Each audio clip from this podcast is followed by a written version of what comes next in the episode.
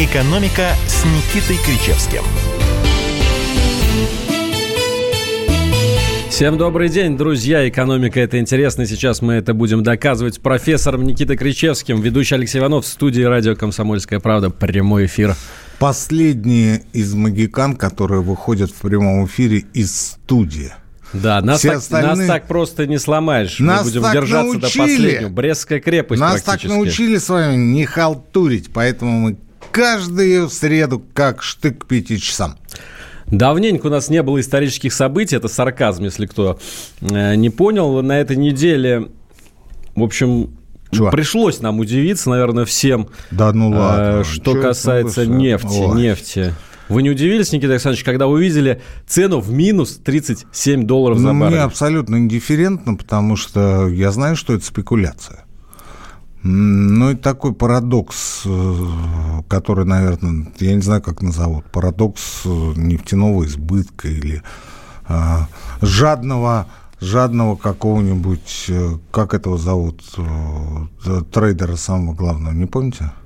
Ну, какого-нибудь Сороса, там, парадокс или... Ну, вы поняли, да, парадокс Сороса. Пара... Давайте абстрактно назовем. Абстрактно. То есть, вот, ну, человек купил а, так называемый фьючерс. Фьючерс. Есть, да, фьючерс это что? Это ценная бумага? Ценная бумага по, под будущую поставку.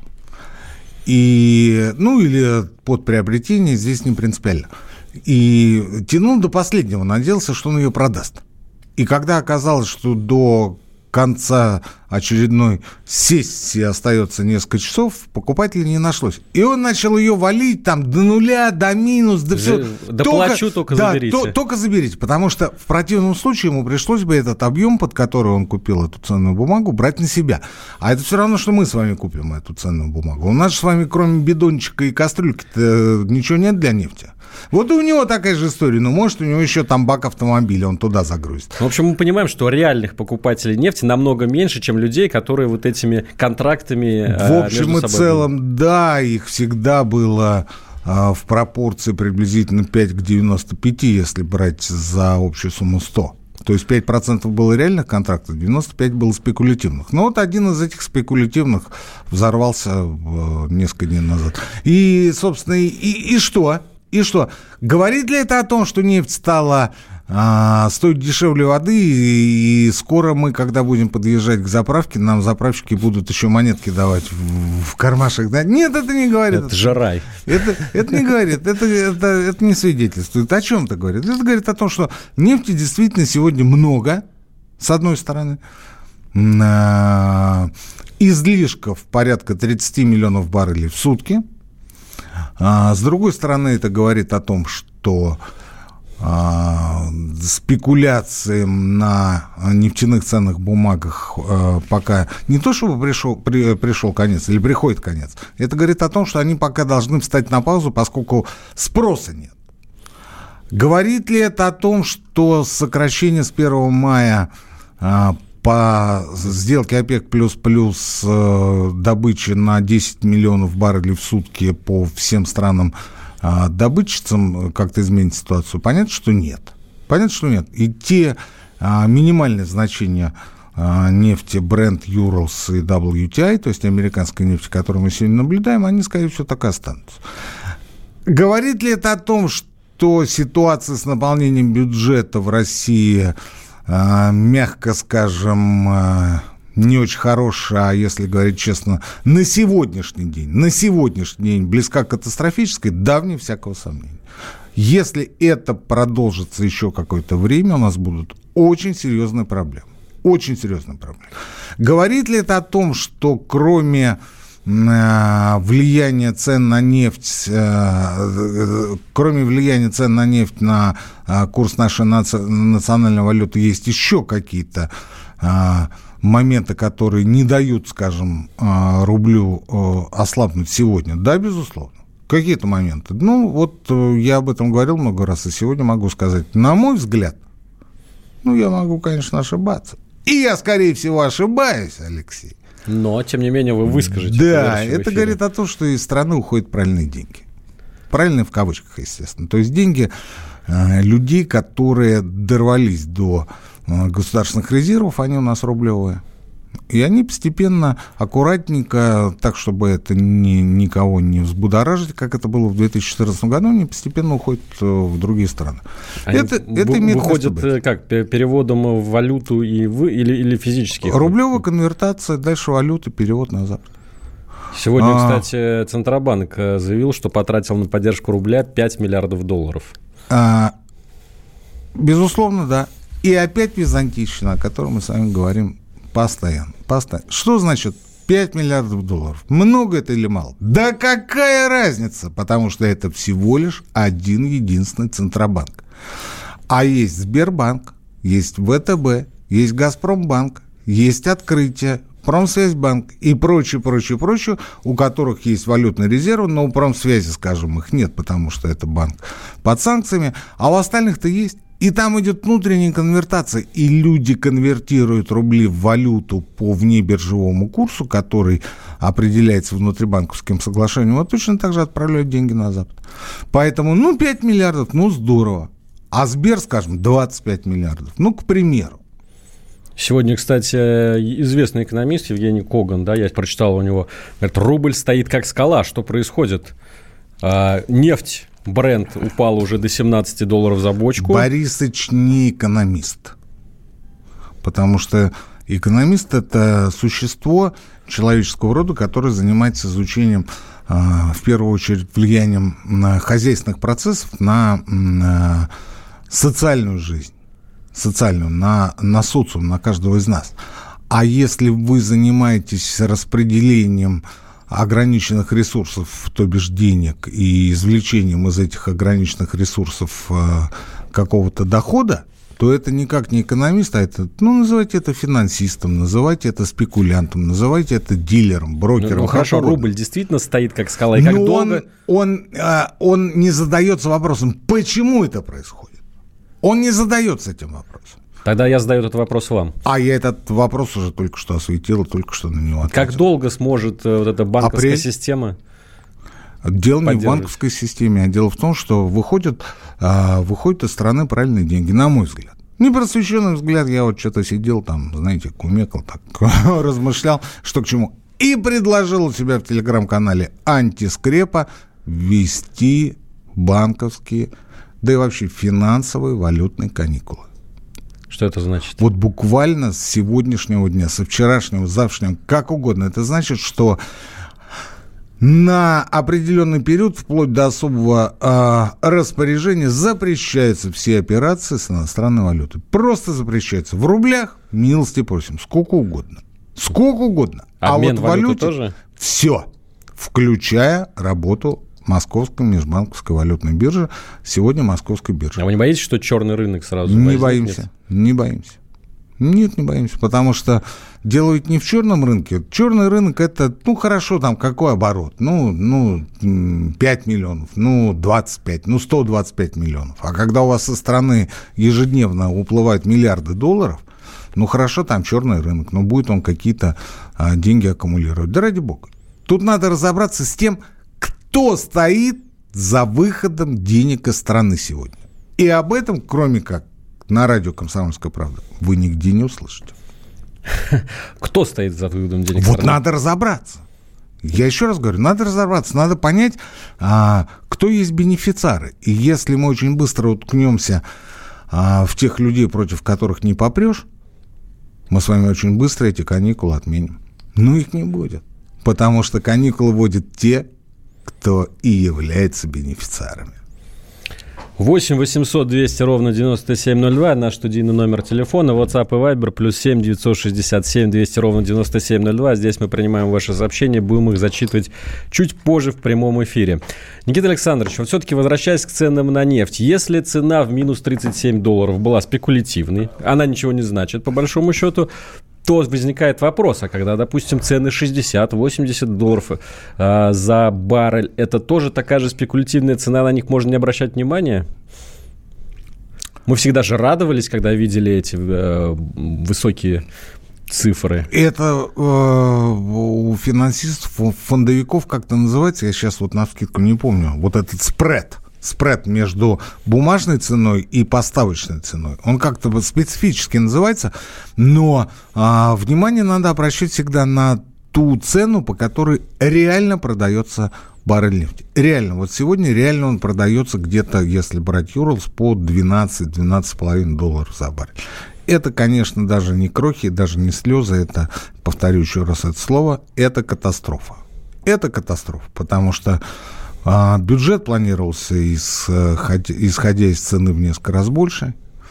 А, сегодня получается так, что казна не получает или с мая месяца не будет получать просто ни копейки с экспорта нефти. Остановить нефтяные скважины, нефтяную добычу мы не можем, потому что если мы бросим какую-либо скважину, ну, скажем, законсервируем ее на время, то она очень быстро запарафинится, очень много серы в нашей нефти.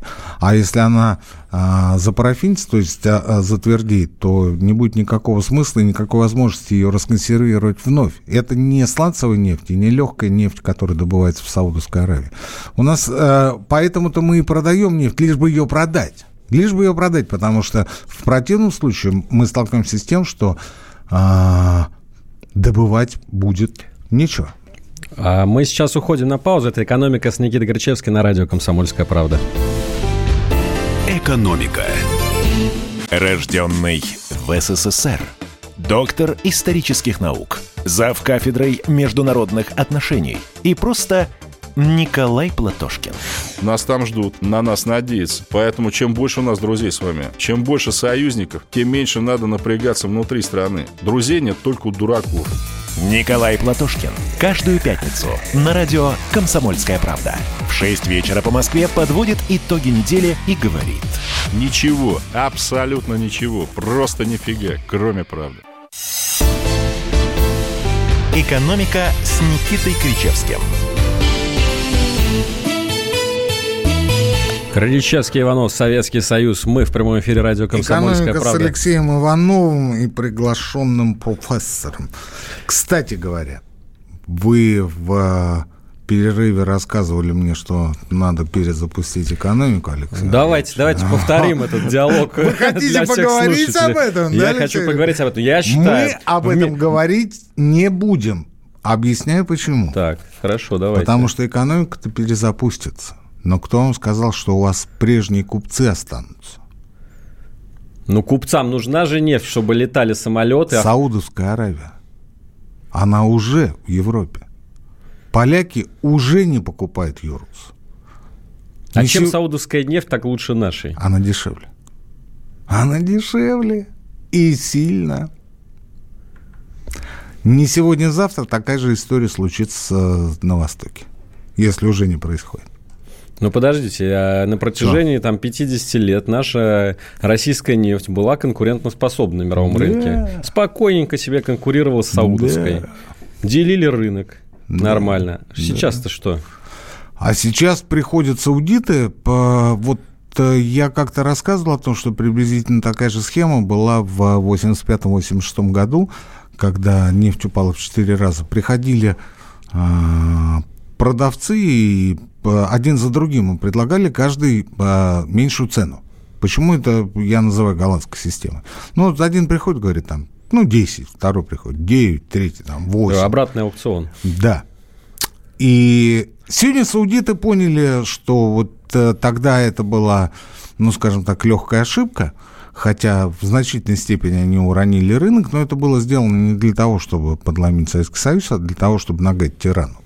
На самом-то деле это так и было. Вот. А, ну, там даже мысли не было, у, скажем, у американцев, у тех же, которые договаривались с аудитом, что, что за 6 лет Советского Союза не станет. Они даже представить себе такое не могли. Они были уверены, что противостояние двух систем, социалистической и капиталистической, на века. И вдруг проходит 6 лет, и вот тебе, пожалуйста. А, Сегодня ровно такая же история, только саудиты приходят и сразу предлагают контракт э, по цене меньшей, ну, там, на 8, на 10 долларов. Ну, буквально за еду, если переводить на бытовой язык. Просто, без денег, просто за покушать. Говорят, вот давайте мы вот сейчас вот вам поставим в мае, в июне, Хорошо, там, за 2, за 3. А те же поляки покупаются на предложение саудитов, И вот тогда, когда будет запущено что? Экономика, как сказал кто? Дональд Трамп. Вот. Тут-то саудиты и скажут, ну, ребят, ну вы же видите, спрос растет, поэтому цена будет подниматься. А мы что, не можем зайти в этот момент и сказать, все, ребят, давайте отказывайтесь от саудовской нефти. Так у них же контракт. Долгосрочный. Конечно. Зайти-то мы, конечно, можем. На, нас тут спрашивает э, читатель, вас точнее спрашивает читатель, э, как же Путин надавил на саудовского принца, что они пошли на сделку? А мне кажется, там особо давить-то не пришлось. Э, пусть наш слушатель, читатель, зритель расшифрует то, что он спросил. Ну, я могу расшифровать. Вот, э... Не надо ни за кого никогда додумывать, Алексей Валерьевич. Это дурная привычка и дурная манера. Не надо. Пусть он э, расшифрует, напишет еще раз. Что значит Путин надавил? На кого он надавил? Для чего? Ради чего? Ради каких целей? Александр, плюс 7 967 297 02. Зачем это, вы это, говорите в... Э, это нет, это наш, это наш чат. Зачем вы говорите, э, что, чтобы он позвонил? Сейчас звонить будет. Это Пусть WhatsApp и Viber, плюс 7, 967, 29702. Александр, мы просим вас расшифровать ваше да, послание по, по а поводу что... давления Путина на саудовского Насчет принципа. давления я не могу сказать, было оно или нет, но мы, на мой взгляд, заключили весьма и весьма э, грамотную и удобную, выгодную для нас сделку, потому что саудиты изначально... Ну, а очевидно, что надо было снижать. Это было всем понятно, и вот те полтора миллиона, которые в ультимативном порядке нам а, поставили в марте месяце, мы отказались, и совершенно правильно отказались. Это, конечно, ну что такое полтора миллиона? Когда сегодня 10 не спасает. Ну, так или иначе, ну, согласились бы на полтора миллиона. Ну, все равно цена бы упала, потому что спроса нет. Хорошо 10 миллионов, но саудиты-то что сделали? Они же начали говорить о том, что да мы тут э, за март месяц повысили добычу там чуть ли с 9, 7, чуть ли не до 12 с лишним миллионов баррелей в сутки. А на самом деле они занимались э, арендой резервуаров в Японии, в Роттердаме, в других точках, в той же Америке, в Кушинге, в Оклахоме. И а, мы же не можем проверить, есть ли там нефть в этих резервуарах или нет. Нам приходилось верить саудитам на слово. Они говорят, вот мы повысили до 12 с лишним, и а, это у нас сейчас в резервуарах там, там и там. Проверить возможности нет. А, но вот с этих 12 с лишним, с 12 с половиной, мы их уронили до 11. Хотя могли уронить их еще ниже. Еще ниже. Ну, вот такой у нас был переговорщик Александр Валентинович Новок. Это не хорошо и не плохо. Ну, просто вот так. Вот было принято такое политическое решение, что мы уронили их на полтора миллиона баррелей в сутки.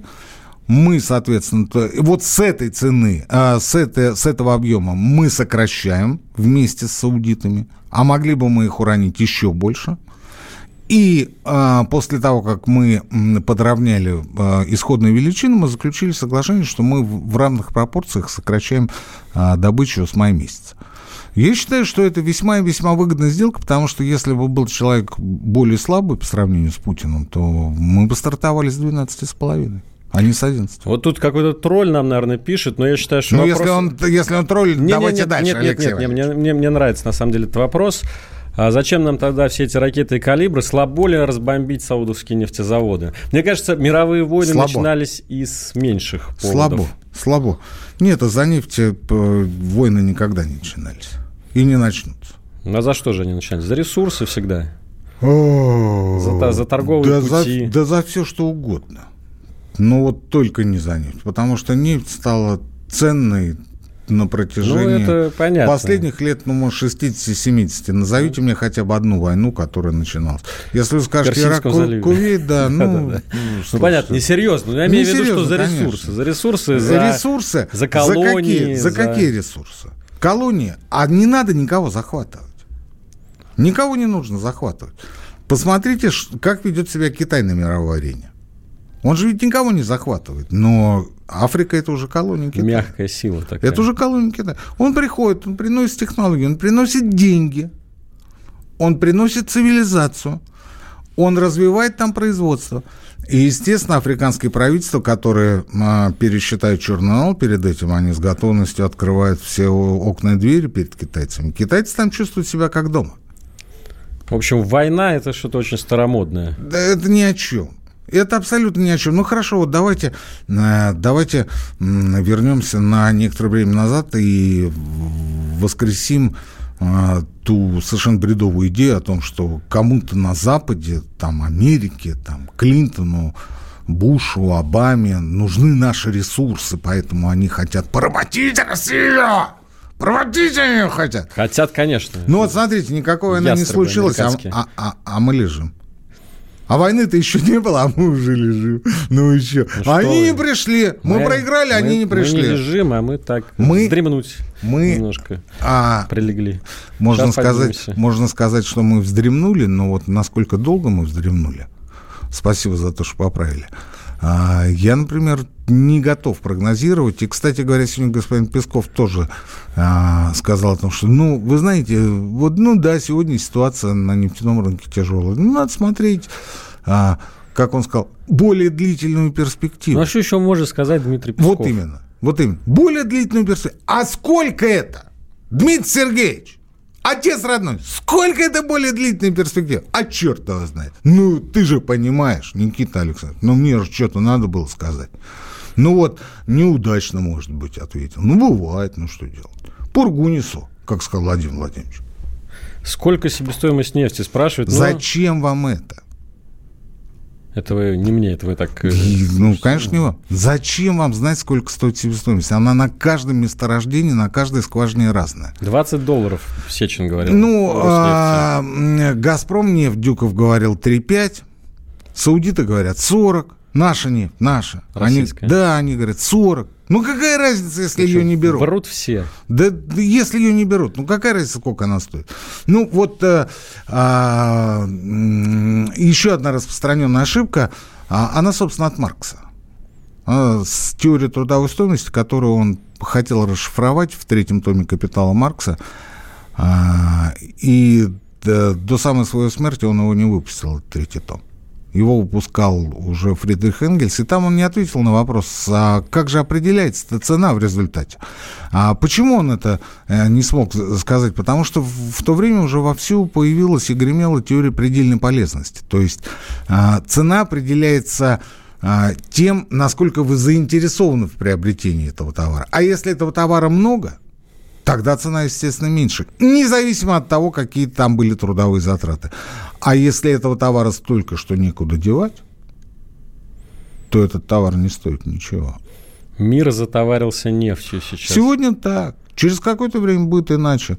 Ну, а, ждать-то можно, но повторюсь еще раз. А, нефть будет подниматься. Мы-то будем на обочине потому что у нас э, те наши покупатели, с которыми мы десятилетиями дружили, они сегодня переключились на Саудовскую Аравию. Друзья, сейчас мы уходим на новости. Через несколько минут снова вернемся в эфир. Никита Грачевский, Алексей Иванов. Экономика. Давным-давно в далекой-далекой галактике Я просыпаюсь Ein, zwei, полицай Дружка моя, я по тебе скучаю И Сережа тоже Мы с первого класса вместе Тетя Ася приехала! Небе тучи, а тучи А также шумелки, пыхтелки и сопелки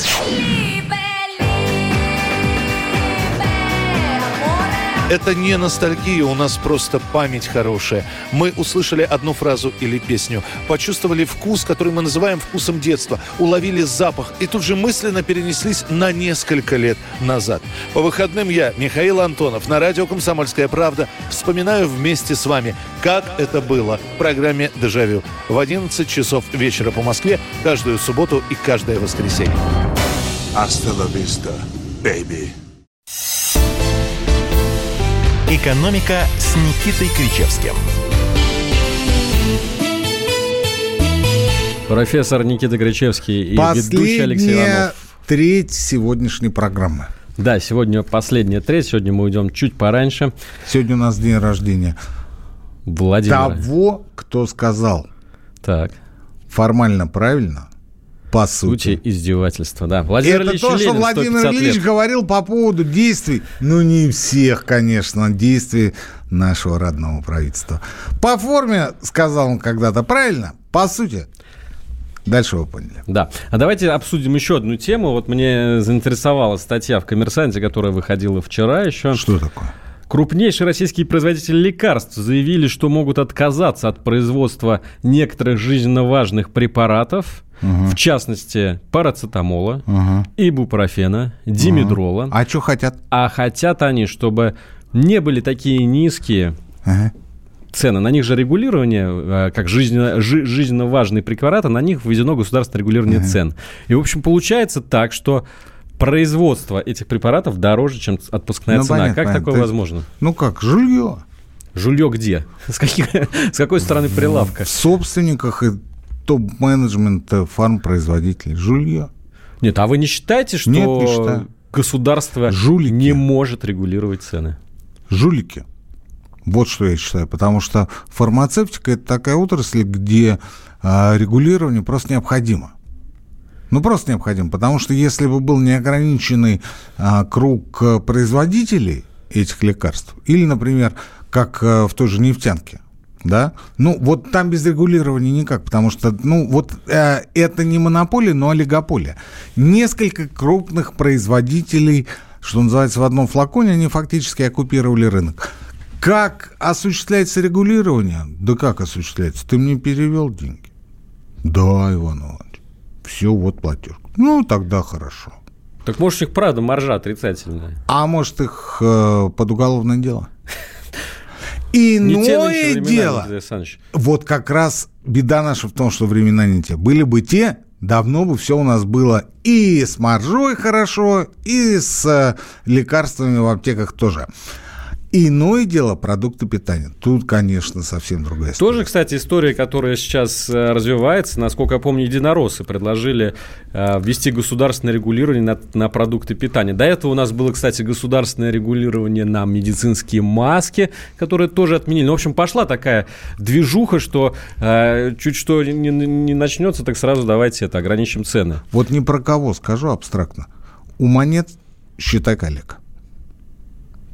Я надеюсь, не про меня сейчас. А при чем здесь вы-то, господи? Я про тех а, не из нашего района.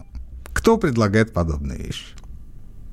Вот именно про них, потому что, ну, слушайте, ну, нельзя же настолько куриную память иметь. Ну, в, в конце нулевых а, при премьере Зубкове вводили госрегулирование. Это госрегулирование, даже когда оно было на продукты питания, успешно обходилось.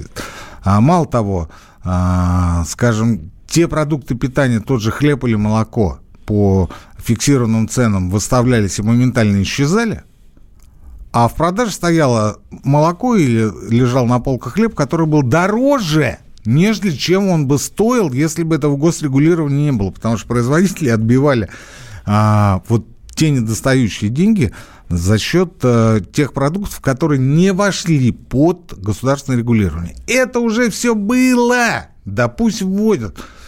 Как говорит один мой очень хороший аудитор, чем хуже, тем лучше, Никита Александрович. А тем не... быстрее, говорит он. Была же такая история еще и с э, иностранной валюты, да? Ну, то есть вы, вы, мне кажется, тоже сторонник того, чтобы фиксированный курс доллара ввести, а таким образом не, не будет ли создан искусственный дефицит как раз? Я вот. мечтатель, но только не кремлевский, как, э, как Герберт Уэлл сказал про того, чей день рождения мы сегодня с вами пьянствуем. Да-да-да. Я мечтатель, но не кремлевский. Почему? Потому что да никто никогда у нас не введет никакой фиксированный курс, потому что это первое, что случится, это дикий жесточайший удар по а, тем, кто это, этот фиксированный курс будет вводить. Во что это выльется? Вот меня иногда в Фейсбуке там и прочее спрашивают, там, в телеге в той же самой, Никита Александрович, а почему не в правительстве? А я жить хочу, пацаны, потому что я завтра приду и скажу, «А давайте это сделаем, а послезавтра меня уже не будет. В коммунарке окажусь. Или как... Или в э, коммуналке. Или в коммуналке, или еще где-нибудь. Понимаете, а зачем мне это надо? У меня нет э, федеральной службы охраны вокруг, э, да и потом, э, вы знаете, у меня детей много. Не дай бог с ними что-то случится. Не хочу. Не На хочу. сигаретах стоит цена, и ничего продаются, говорит Андрей Ставрополь. Да. Потому что рынок регулируется, потому что на этом рынке, опять же, олигополия, то есть власть нескольких производителей. Монополия – это один. Кстати говоря, в монополии точно так же а, нет ничего плохого, если мы разберем монополии на винтики, потому что есть естественные монополии, есть нерегулируемые монополии и есть регулируемые монополии. Вот опасность представляет из себя только нерегулируемая монополия. Но американцы с этим успешно справились еще сто лет назад, когда ввели закон Шермана, и когда стандарт Ойл а небезызвестного Рокфеллера была принудительно разделена на несколько нефтяных компаний. Вот. У нас такого нет. Почему? Потому что, Иван Иванович, я все вам перевел. Все в порядке.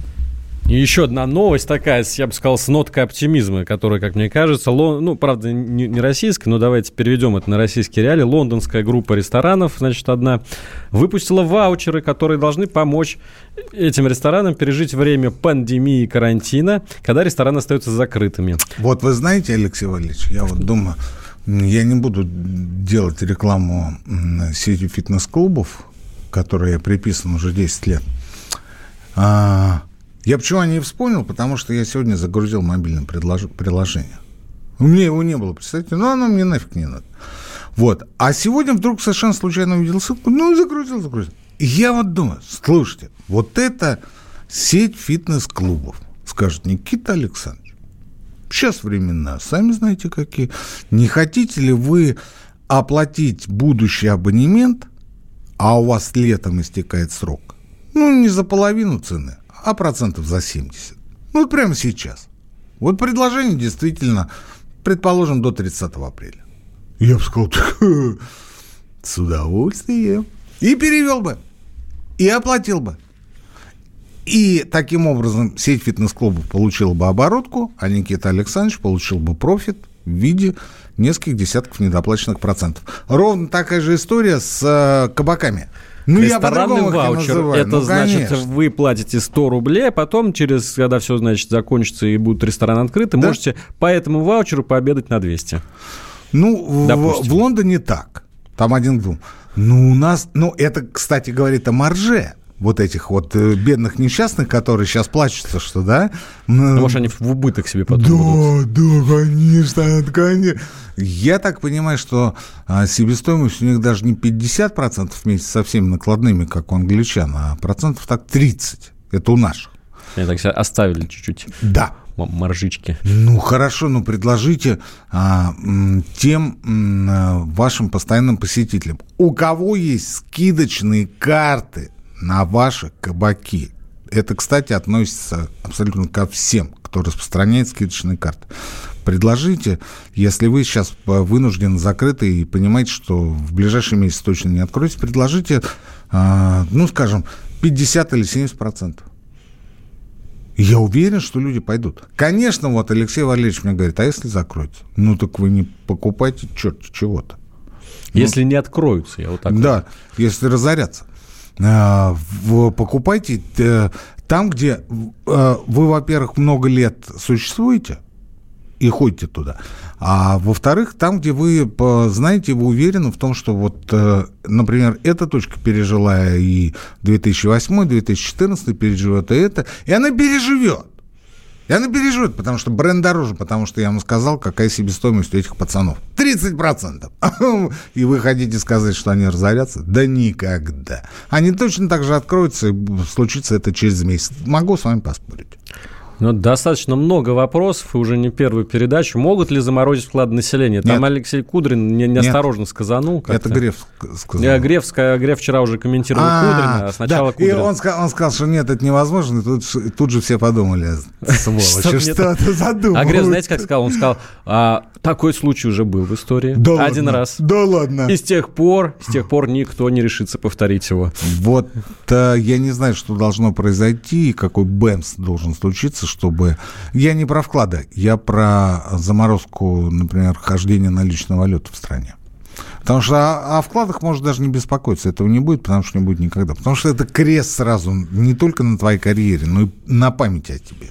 Вспомните... До десятого колена. Да, 30 лет прошло, до сих пор вспоминают э, Гайдары. тех людей, да, из-за которых заморозили вклады. Хотя это не Гайдар был. И хотя вклады, я считаю, правильно заморозили. Ну, отчасти, конечно. Почему? Потому что а, вбрасывали все больше и больше денег, а купить на а, эти все более и более увеличивающиеся рубли было просто нечего. Нечего.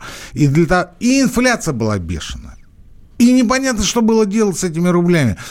И только не нужно говорить, что их кто-то заработал. Да их просто, как вот с вертолета говорят, разбрасывали. Вот в конце Советского Союза так и было. Эх, жаль, э, время быстро закончилось. Еще поговорили на эту тему. Экономика с Никитой Кричевским и Алексеем Ивановым. Встретимся ровно через неделю. Экономика. А у вас нет такого ощущения, что на нас идет цунами? Рушится рубль, рушится экономика. Сегодня последние новости, просто страшно смотреть. Я не исключаю самые дикие варианты. Ну, например... Наша гениальная, в кавычках, Госдума наплевала на указания президента. Проснулись от того, что вломились в дверь, забрали оружие. Начали проклинать заново мужчин. Там уголовных дел море, газеты все трещали. Но он же в Госдуме, что удивляетесь? Вылилось это всеобщий хайп. Человек против бюрократии. Программа Владимира Варсовина. Гражданская оборона. На радио «Комсомольская правда». Каждый вторник в 5 вечера по Москве.